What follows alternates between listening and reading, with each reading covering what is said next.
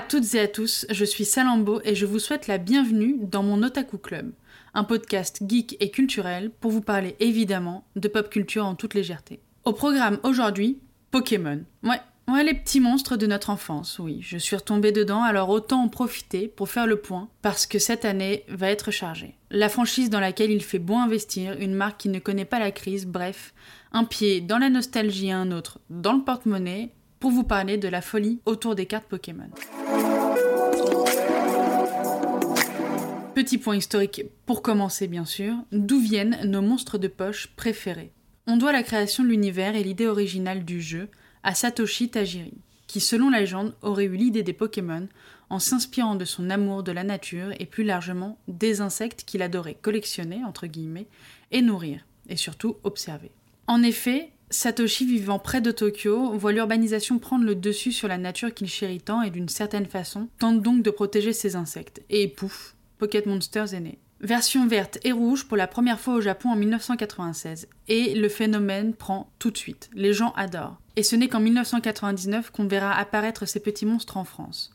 Il faudra attendre donc une sortie bien groupée pour les fêtes de fin d'année, avec l'arrivée donc de rouge et bleu, des animés et bien sûr ces fameuses cartes. Et la suite, vous la connaissez, un succès phénoménal, trois starters que nous connaissons tous sur le bout des doigts, Salamèche, Bulbizarre et Carapuce, s'emparent des cours de récré. Et pour bien continuer cette émission, j'ai d'ailleurs deux petites anecdotes que j'adore autour du jeu vidéo. Vous voyez Mew, notre fameux Pokémon antique? Eh ben, À la base, ce n'était qu'une petite plaisanterie interne pour combler un vide présent dans le jeu. Game Freak a donc créé Mew.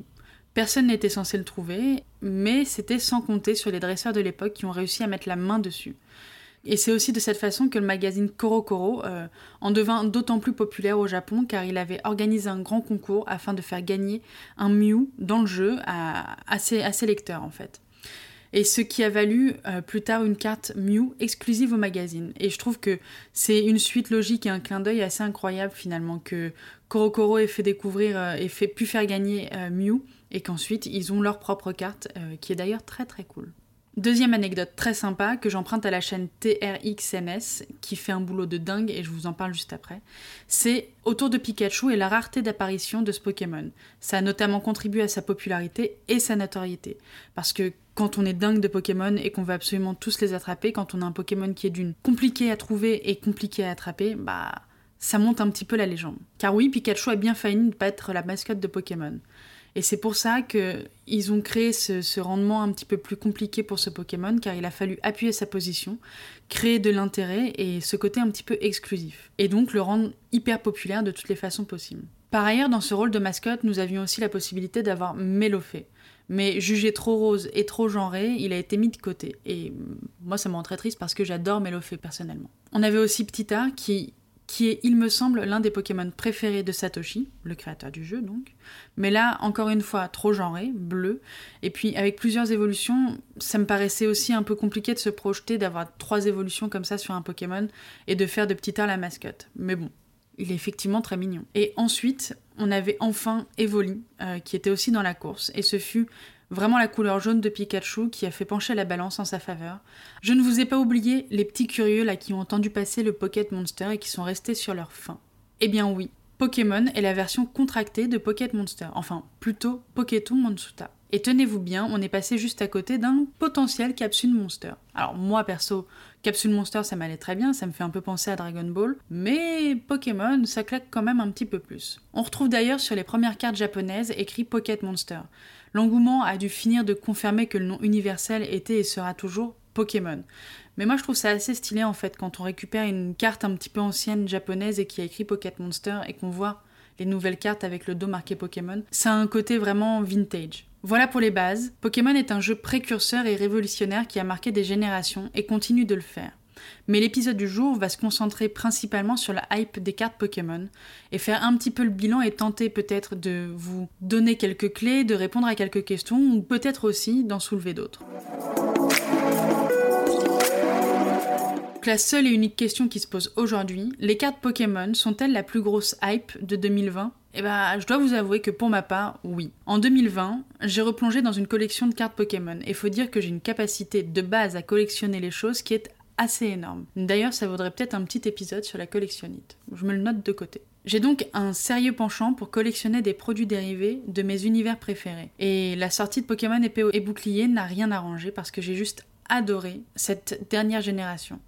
Donc ça n'a pas du tout aidé pour essayer de ne pas me lancer dans une énième collection. Bref, j'ai craqué sur des boosters, puis des cartes à l'unité, et maintenant, maintenant, c'est la cata parce que Pokémon cote à mort. Allez, plongez avec moi les amis dans le grand tout de la nostalgie avec ces cartes Pokémon, ces petits bouts de carton qui affolent les cours de récré et les porte-monnaies des collectionneurs depuis plus de 20 ans. Oui, plus de 20 ans, car c'est en 1999 que les premières cartes Pokémon, les premiers boosters s'ouvraient frénétiquement les uns après les autres, sans se rendre compte peut-être, sans imaginer même un jour la valeur de ces cartes. Enfin, pour ma part, bien sûr, parce que quand je vois la qualité de certaines cartes ou les gens qui ont gardé des boosters, mais moi, ça me serait jamais venu à l'esprit de faire ça. Moi, j'ai un booster, j'ai envie de l'ouvrir, c'est tout. Et il faut savoir justement qu'il y a, à mon sens, plusieurs niveaux, un peu comme des levels à passer pour atteindre le mode expert, des niveaux de collection, des niveaux de recherche ou des niveaux d'investissement. Première étape, les amis, fouillez dans votre cave, votre grenier, retournez votre maison de campagne chez vos gros-parents pour éventuellement retrouver des trésors abîmés, enfouis sous un sac de billes et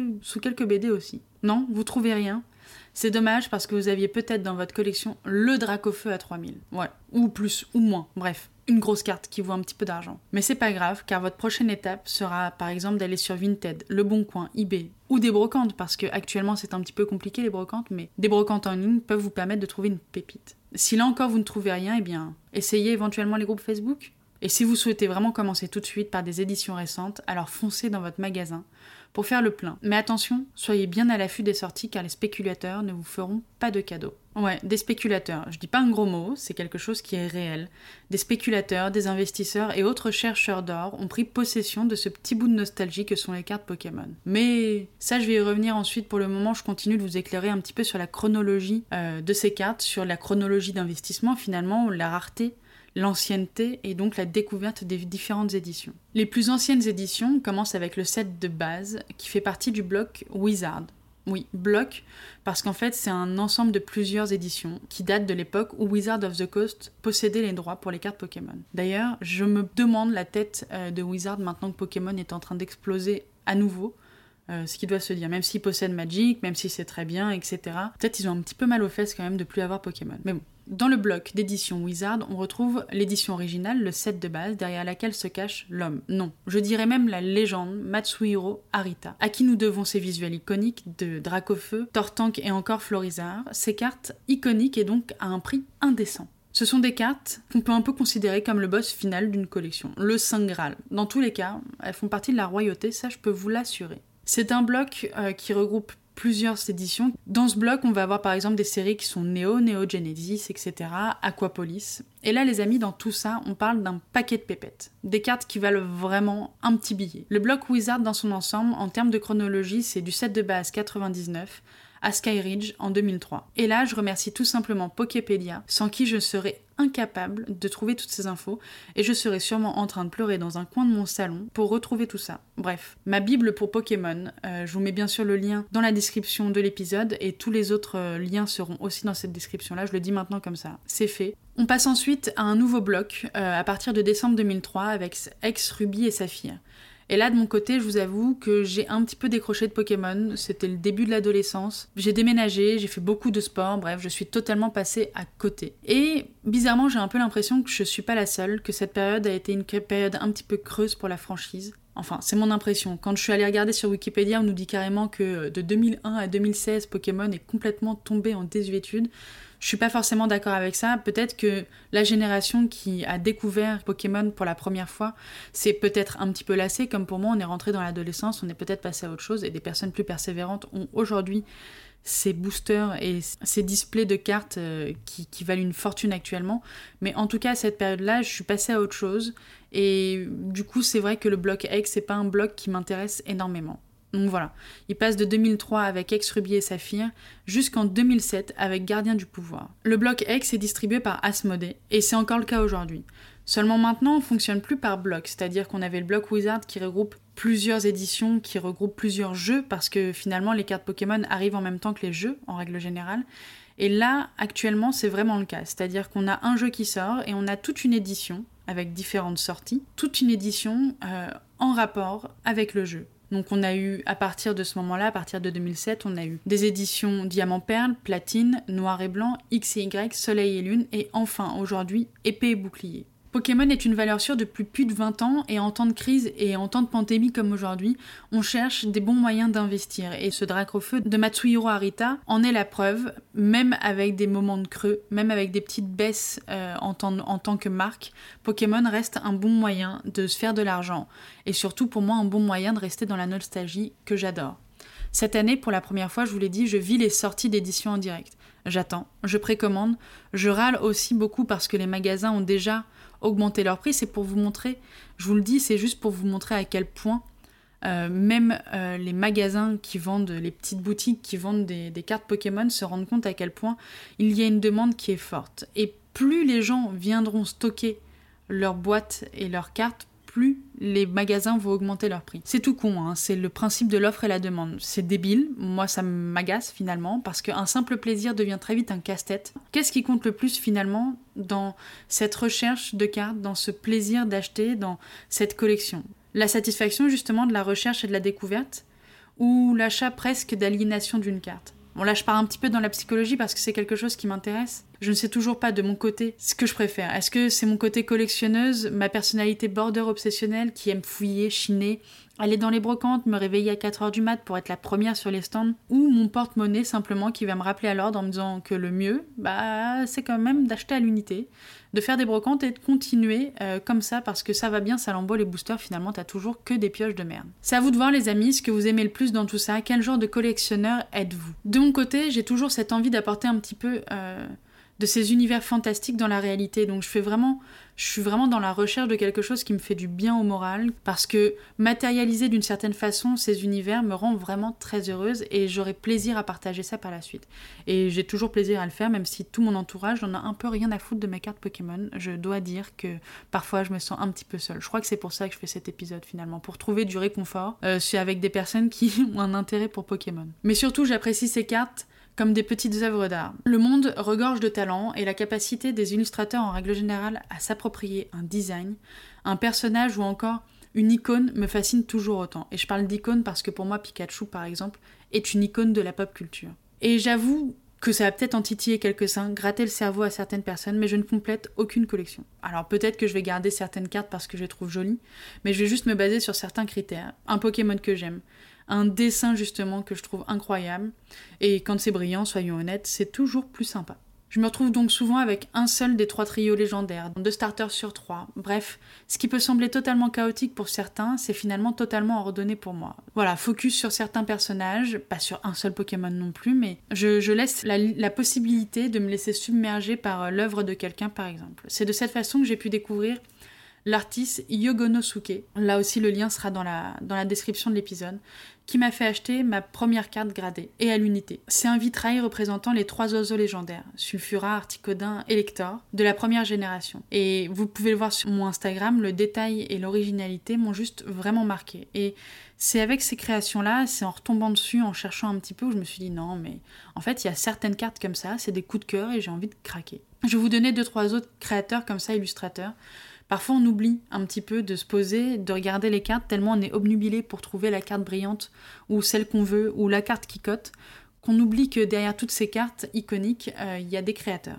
Et donc ensuite, je vais vous parler de Ken Sugimori, à qui l'on doit d'autres cartes iconiques, euh, comme le Magikarp brillant, qui est une carte qui vaut des pépettes, les amis, et mon petit Dracolos d'amour que j'ai pris en photo là il y a pas longtemps. Euh, c'est une carte qui était une carte promo pour la sortie de la Game Boy, et le mouvement du Dracolos, c'est vraiment super joli. Et puis elle est que en japonais, donc c'est encore plus cool. Ensuite, on a Sosohiro qui nous fait des illustrations beaucoup plus récentes dans un univers tout doux, pastel, presque euh, comme des illustrations vraiment de livres pour enfants en fait. On a ce côté crayonné, ce côté de craie quasiment.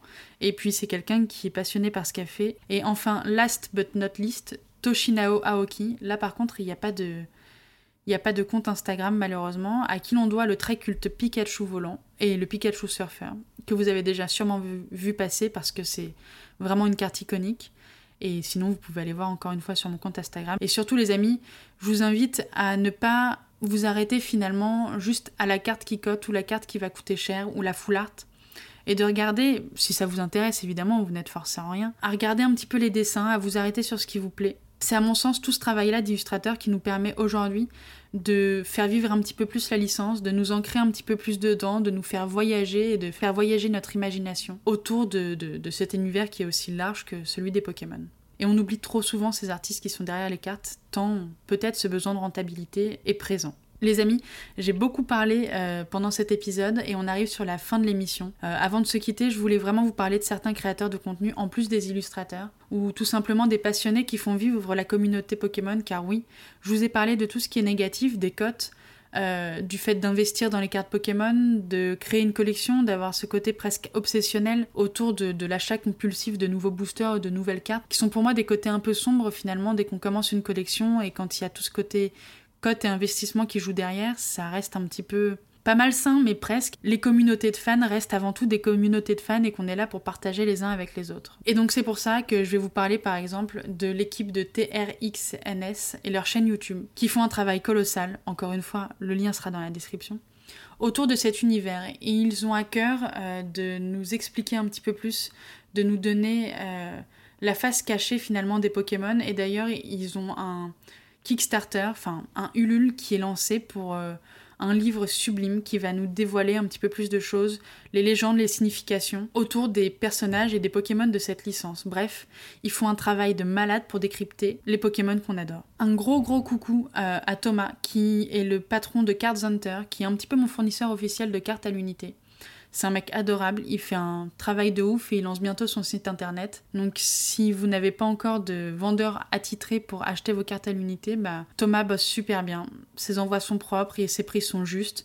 Puis c'est un mec super gentil qui a une super belle collection de cartes aussi. Ensuite, et je vais pas tous les nommer, mais il y a Pokémat qui a créé sa propre série qui s'appelle Grenat qui est à découvrir sur YouTube et Instagram. C'est aussi un gros collectionneur. Et ensuite, on va passer euh, avec euh, des fans, vraiment comme moi, euh, avec Anso qui a un compte Instagram qui est juste hyper joli, qui va nous partager sa collection de l'univers japonais en règle générale, mais aussi de Pokémon et des pins, parce que oui, on crée des pins autour de, Pokémon, on crée beaucoup de choses, on crée des illustrations. Il y a aussi Manon qui est complètement fan de, de, Pokémon et qui va sûrement partir vivre au Japon et bosser dans l'univers des, Pokémon. Donc ça, c'est vraiment trop cool. Je vous partage leur réseau aussi parce que euh, je trouve ça sympa d'avoir de nouvelles personnes à suivre euh, qui nous font découvrir leur version, leur façon de voir euh, la licence et qui peut-être vous feront découvrir d'autres artistes et vous feront découvrir un univers encore plus large autour de Pokémon. Moi, c'est un univers qui m'inspire chaque jour. La preuve en est avec cette émission. Je pense qu'il y en aura d'autres parce que c'est quelque chose qui.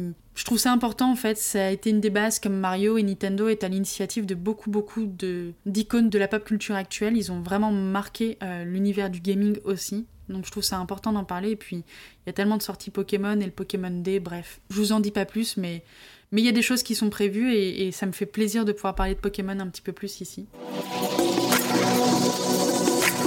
Les amis, il y a tant de choses à dire sur Pokémon que j'ai essayé d'en dire un maximum sur l'univers des cartes sans trop partir dans tous les sens. J'espère que cet épisode vous a plu et qui s'est peut-être donné envie de fouiller dans vos placards ou parcourir les brocantes pour trouver des petits trésors. Si c'est le cas, n'hésitez pas les amis parce que je serai heureuse de partager vos découvertes sur mes réseaux parce que c'est toujours un plaisir de découvrir vos collections, de vous relancer dans un univers comme celui-là et surtout de discuter avec vous. N'hésitez pas à me mettre des petites étoiles sur l'émission et à partager l'épisode autour de vous, je suis sûre qu'il y a toujours quelqu'un qui est fan de quelque chose. Et ça récompense évidemment le travail et ça me fait surtout beaucoup de bien à mon petit cœur. Les amis, je vous souhaite à toutes et à tous une excellente journée ou une très bonne soirée et encore une fois, bienvenue dans mon Otaku Club.